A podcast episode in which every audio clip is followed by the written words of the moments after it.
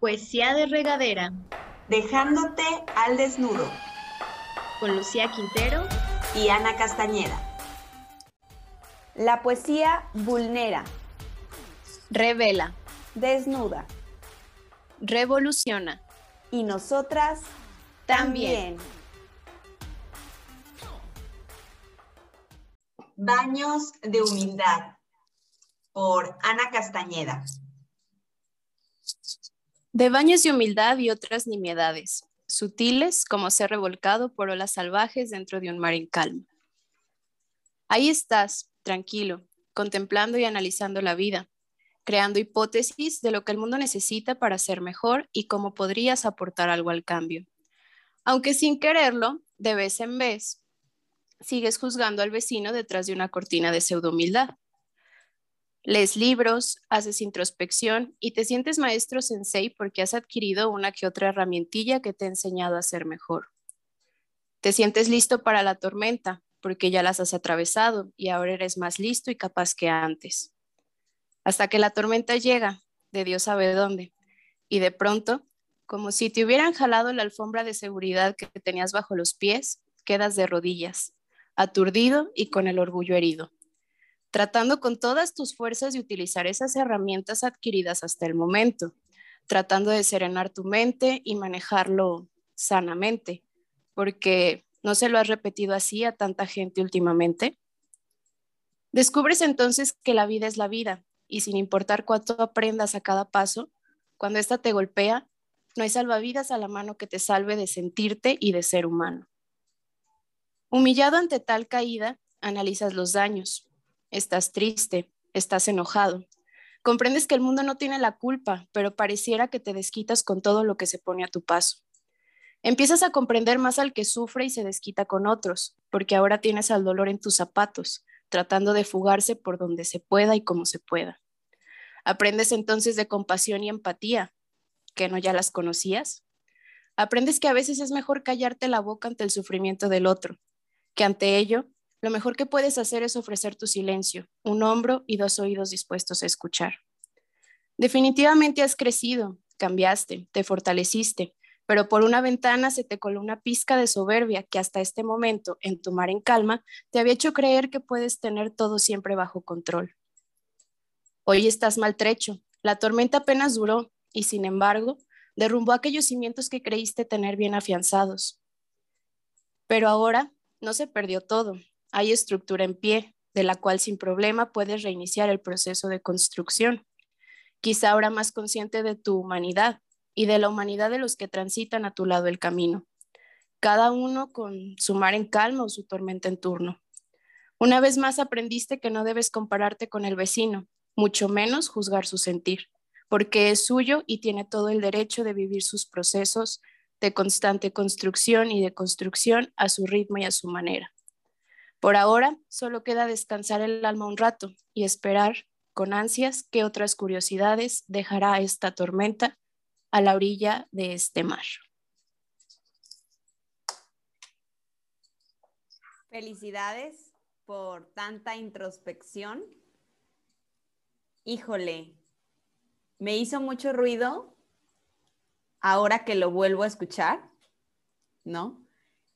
Y en este tiempo de lluvias, me viene muy bien analizar la lluvia y la tormenta.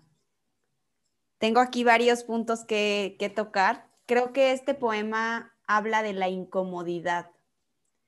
La incomodidad de no lograr algo que esperamos, de toparte con otra cosa que no es tu expectativa y observarte ¿Cómo reaccionas ante esa incomodidad?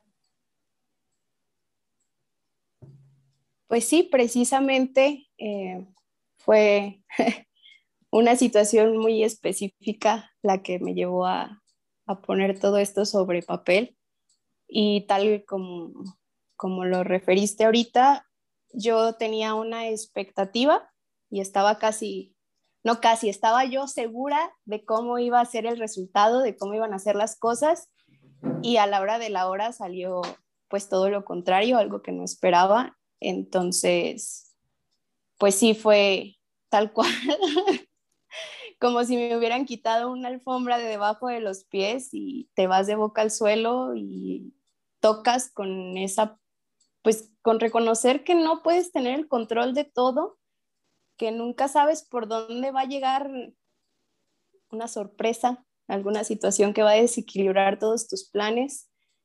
Y pues sí, me enseñó lo importante que es la humildad. Y sobre todo la compasión, ¿no? Hablas ahí de la compasión hacia el otro y cómo la transmitías, pero se te olvida también la compasión hacia ti, porque es bien fácil juzgar, es que quiérete más, es que, ¿por qué no haces esto para mejorar tu vida? No sé qué. Y cuando llega hacia ti el problema o la circunstancia, a veces no nos tratamos con esa compasión que decimos tratar al otro. Porque justo creo que ahí el truco es, híjole, creo que no soy tan compasivo como pensaba.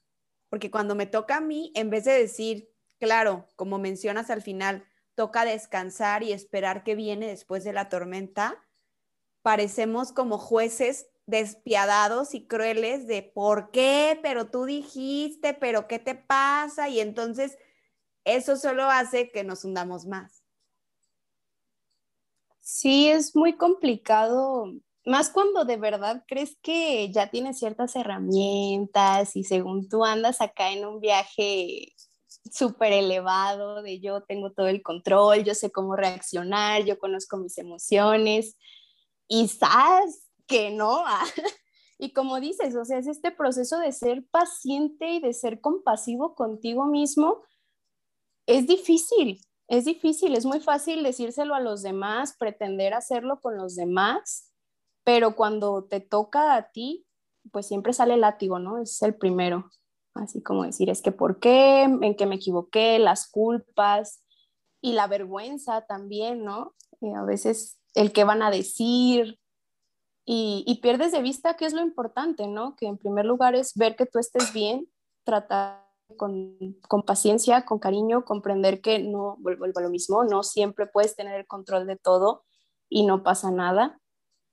Y al mismo tiempo, esta parte en la que según tú te has mantenido comprendiendo a los otros, siendo empático con los otros, pero cuántas veces no hacemos comentarios pues desde la soberbia, ¿no? De decir, ay, pues si yo fuera él, lo manejaría de otra manera ay, pues si yo fuera él no me lo tomaría tan a pecho. Quizás, pues que no. Y ahora me toca a mí compararlo con mi vida cotidiana de trabajo. Ya nos habías platicado tú en la parte médica. Y en la parte docente con los niños, es súper común que tú pones tus reglas y dices, por ejemplo, no hay que sacar punta en el bote de la basura, sino en tu lugar para no hacer un desorden. Entonces, los niños, para poder verificar que ya conocen esa regla, lo que hacen es señalar al otro. Y es bastante molesto, porque solo están señalando y dicen, es que Juanito se paró, maestra. Y uno piensa, ¿y a mí qué me importa? Tú ponte a hacer tu trabajo. Y el niño sigue, es que fulana se salió del salón, no ha acabado y ya, ya está coloreando y ni ha acabado. Entonces, como maestra cansa, pero también es bien bonito ver que el niño así es como interioriza la regla. Para él darse cuenta que alguien no está haciendo lo que debe, él primero lo revisa en sí mismo. Entonces, creo que sí. Me gusta la parte de tu poema donde dices, no, a per, espérate el baño de humildad, pero también quisiera rescatar qué necesaria es esa etapa de soberbia y de decir yo puedo todo, porque sin esa etapa no puede llegar la humildad, porque entonces nos quedaríamos en la soberbia, ¿sí me explico? Entonces, súper necesaria ese, ese pedacito de la vida donde dices, no, yo soy bien chingón, yo puedo la chingada, porque luego el trancazo es lo que nos ayuda, es lo saludable. Y aquí me gustaría poner eh, un ejemplo nosotras fuimos mucho tiempo de campamento y en esos campamentos había varios pasos que seguir antes de armar la casa de campaña. Entonces, había que hacer una zanja alrededor de la casa, limpiar el terreno para que no hubiera piedras, animales, ¿no? que estuviera bien. Después había que destacar la casa y ya que estuviera bien, había que esperar en la noche a que lloviera y si no se inundaba la casa, era un logro. Y era todos, sí, no nos mojamos. y las personas que se les mojaba su casa era de que, ay, qué burros, ¿por qué no la armaron bien, no? Pero cuando te pasaba a ti, que se te inundaba la casa, era súper molesto que alguien te dijera, pero sí la estacaron bien, sí, pero hicieron la zanja, sí, no me estés diciendo nada porque mis cosas están ensopadas. Pero qué necesario era eso. Y sobre todo me acuerdo mucho cuando tú apenas llegabas y te empezaban a enseñar cómo armar la casa y tal, ya que tú pasabas por eso, por esa experiencia, llegaba la hora de enseñarle a otro y te sentías súper orgulloso de decir, a mí me lo enseñaron, ¿no? Creo que ahí eh, me gustaría cerrar mi comentario con eso. Olvidamos que también fuimos el que no sabía cómo. Y creemos que siempre supimos, ¿no? Sí, está bien padre ese ejemplo. De hecho, me gusta demasiado porque tal como dices, ¿no? Nunca has puesto un campamento, llegas, lo pones como Dios te da a entender y se te inunda. Y para los que han acampado saben que justo, porque siempre es en la noche, o sea, siempre es en la noche, ¿no? En la madrugada está inundada lamentada casa, todos con frío, los chiquitos chillando, los más grandes angustiados porque no saben ni qué hacer. Y conforme vas avanzando y va pasando el tiempo, o sea, es eso, ¿no? A ver, ya sé que aquí tengo que poner esta zanja, ya sé que si la acabo bien y a conciencia, no se va a inundar y vas aprendiendo qué es lo que tienes que hacer y qué no. Entonces, es fundamental que se nos inunde, es, es fundamental que se nos inunde la casa definitivamente. Y, y también tener pues esa humildad de reconocer, bueno, es que yo no sabía cómo, o sea, pues, es normal, ¿no? O sea, ¿cómo iba yo a saber que tenía que ser la zanja de tal medida o que tenía que acomodarla en tal lugar? Ya lo aprendí. Y ahora que toca, pues con esa misma humildad, ir y enseñarle a los demás. Y a lo mejor no enseñarles, acompañarlos en su proceso de poner su casa, ¿no? Porque es algo muy personal. Y creo que es muy interesante reflexionar en torno a eso. Me, esta parte del terreno, ahí, no sé por qué, siempre me he visualizado a mí misma precisamente como si fuera un terreno, pero en destrucción después de lo que he vivido en los últimos años, yo me visualizaba como un terreno enorme lleno de cosas destruidas, polvo, donde no podías respirar, no podías ver, y poco a poco se ha ido limpiando ese terreno. Es remover todo lo que quedó tirado, limpiar, ver qué se puede rescatar, ver dónde puedes poner jardín, ver dónde puedes poner buenos cimientos, y a partir de ahí volver a empezar a construir pero ya más consciente de qué cosas puedes poner, de qué cosas te pueden servir, de qué utilidad le vas a dar a cada espacio. Entonces, está bonito ese ejemplo. Y es tan acertado porque no sé si sabías, pero la palabra humildad viene de humus, que significa tierra. Entonces, ser humildes significa recordar eso, que somos tierra, que somos nada, pero que de esa nada puede salir un todo, ¿no? Y además que esa nada la compartimos con la comunidad. O sea, que de nada sirve que yo diga, yo armo mi campamento sola, porque yo sé, porque siempre va a haber alguien que necesites para que te sostenga la casa del otro lado. Imposible armarlo, ¿no? Y me gustaría comentar algo que acabo de escuchar recientemente, que es la habilidad de tolerar la incomodidad. Es una habilidad que no nos enseñan, que nos va enseñando la vida, ¿no? Porque no nos dice nuestra mamá, eh, ahí quédate parado en el sol, ¿verdad? Él, ella nos trata de quitar de ahí, nos trata de, de, si estamos mojados, cambiarnos inmediatamente, siempre de cuidar que no estemos incómodos. Pero la incomodidad es necesaria porque cuando tienes incomodidad es una señal de que hay que cambiar algo. Y si tú no la percibes, nunca te vas a dar cuenta, ¿no? Cuando estás incómoda en un trabajo, empiezas a notar, ¿no? Cansancio, ya no tengo ganas de ir, hasta que llega el punto en que decides mudarte de trabajo. Cuando estás con hambre, sientes incomodidad por tener hambre y te lleva a buscar comida. Cuando te duele la cabeza, el cuerpo te avisa algo incómodo para que te muevas, ¿no? O te intumes la pierna y volvemos a lo mismo. Es una incomodidad, pero es una bendita incomodidad necesaria, porque si no, jamás te moverías la pierna y la tendrías entumida, ¿no? Jamás irías por comida y entonces tu cuerpo no se alimentaría. Y como segunda cosa, me gustaría relacionar a la lluvia y a la tormenta, porque es algo que traigo muy reciente. La lluvia dignifica, ¿no? Si tú tienes ahí una planta en el cerro, todo el año no llovió, está toda fea y seca, y en la temporada de lluvia, nadie la riega, pero la lluvia la dignifica y la vuelve una planta hermosa en medio en el cerro. Entonces, la lluvia dignifica, lo hace más bello, pero la tormenta resignifica eso que era, ¿no? O sea, un día antes del campamento eres uno y el día que se inunda, al otro día, cuando tuviste que agarrar cosas de alguien más para secarte, cuando te quedaste con un solo cambio, cuando la comida se llenó y tuviste que ir a pedirle a alguien, resignifica y le da otra, otra mirada y otro sentido a lo que estás haciendo tú.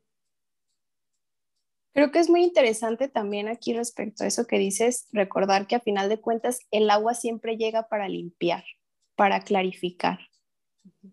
Es lo que estás mencionando y te lleva a darte cuenta de qué es lo que estás necesitando, lo que te está haciendo falta, de dirigir el camino hacia otra parte. Entonces creo que hay, hay muchos puntos sumamente interesantes en todo esto y poniéndolos un poquito en orden en, en mi cabeza, el primero es ese, ¿no? O sea, la tormenta llega para limpiar, para que puedas ver con mayor claridad.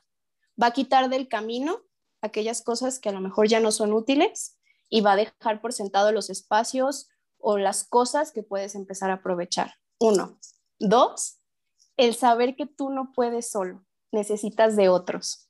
Esa importancia de crear comunidad, de ser comunidad con los que nos rodean, porque nos necesitamos unos a otros siempre. Y como pongo, cada quien irá con su tormenta en turno o apenas terminando la tormenta apenas reconstruyendo, pero entonces entre todos nos ayudamos. Oye, ¿sabes qué a mí me sirvió esto? Oye, ¿sabes qué yo te puedo ayudar con aquello? Y así vamos contribuyendo entre todos. Empezamos a crear esas redes de apoyo entre nosotros mismos. Y en este sentido, también lo de la incomodidad, eh, hay un, no me acuerdo si es en Rayuela o en Insoportable Levedad del Ser, en el, como en el prólogo, viene un texto que habla precisamente de que ojalá todos los seres humanos tuviéramos la posibilidad de estar en incomodidad constante, porque es lo que nos lleva de menos a más y que nos lleva de, pues, ahora sí que de, lo, de la conformidad a la trascendencia, al ir a más. Entonces, este movimiento, esta incomodidad, o sea, si no, hay veces si no nos mueven, no nos movemos. Entonces, es esencial esta, es reconocer que las tormentas son parte de la vida y creo que la perspectiva con, las que, con la que nos paramos ante ellas es determinante para lo que se puede aprender, porque también habrá quien decida quejarse y decir, no, es que porque a mí, maldita sea, y vivir como en esa amargura de decir, ya se destruyó todo, ya no sé a dónde ir, ya no me queda nada, o decir, ok, ya se vino todo abajo, ya estoy empapado, me estoy helando hasta los huesos, ¿qué voy a hacer con esto? Entonces también esa, ese momento decisivo de tomar acción y decir desde qué perspectiva lo voy, a, lo voy a ver y qué voy a hacer con esto. Y aquí me gustaría incluir estas dos posturas desde donde nos podemos parar, Ana. Podemos ver la vida como un ser humano normal o la postura a la que los queremos invitar hoy es a verla desde un punto poético. ¿no? ¿Eres humano, tú que nos estás escuchando, o eres poeta? Porque cuando eres poeta, dejas que la tormenta entre, porque es necesaria para limpiar, para buscar a otros y para trascender la incomodidad. Es mucho más tolerable una ruptura amorosa, por ejemplo, cuando la acompañas de poesía, que cuando solo la ves así. Entonces, hoy me gustaría preguntarles y hablarles ya de tú, de poetas. ¿Qué haría un poeta ante esta situación, ante esta expectativa que se cayó? Porque para el cerebro es real.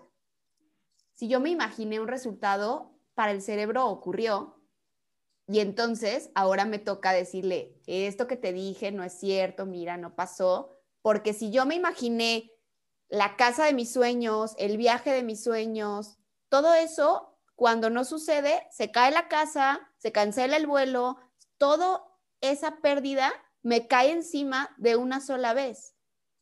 Entonces, cuando lo veo como poeta, me gustaría como puntualizar, un poeta ante esta situación disfruta de la tormenta, porque sabe que después viene un cielo despejado. Un poeta busca a otros para compartir eso que resignificó la tormenta en él. Y un poeta toma todas estas letras y las convierte en algo digno de ser leído y escuchado, ¿no?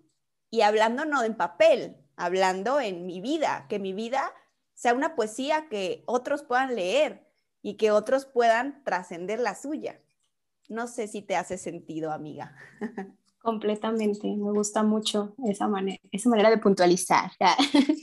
y sí me gustaría terminar eh, pues invitando a los que nos estén escuchando que si en este momento están viviendo una tormenta en sus vidas, se sienten, la disfruten preparen, vean qué les puede servir en las próximas tormentas y paren muy bien la antena porque si se dan la oportunidad, van a ver que van a llegar muchas cosas buenas después de eso.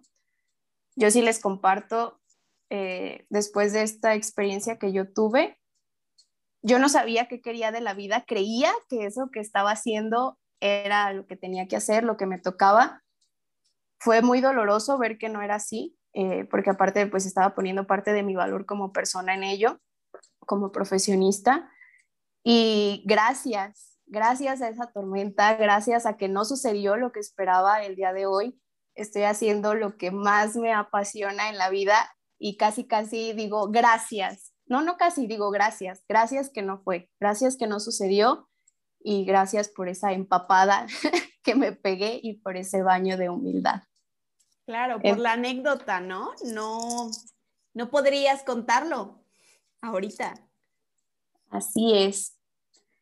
Pero entonces, Lucía, no sé si, si tengas algo más que agregar, pero creo que es un buen momento para arrojar nuestra pregunta maestra. Sí, así te invito a que ahorita que estás empapado, bañándote, te preguntes ante esa incomodidad si hoy te vas a animar a tirar algo por la coladera.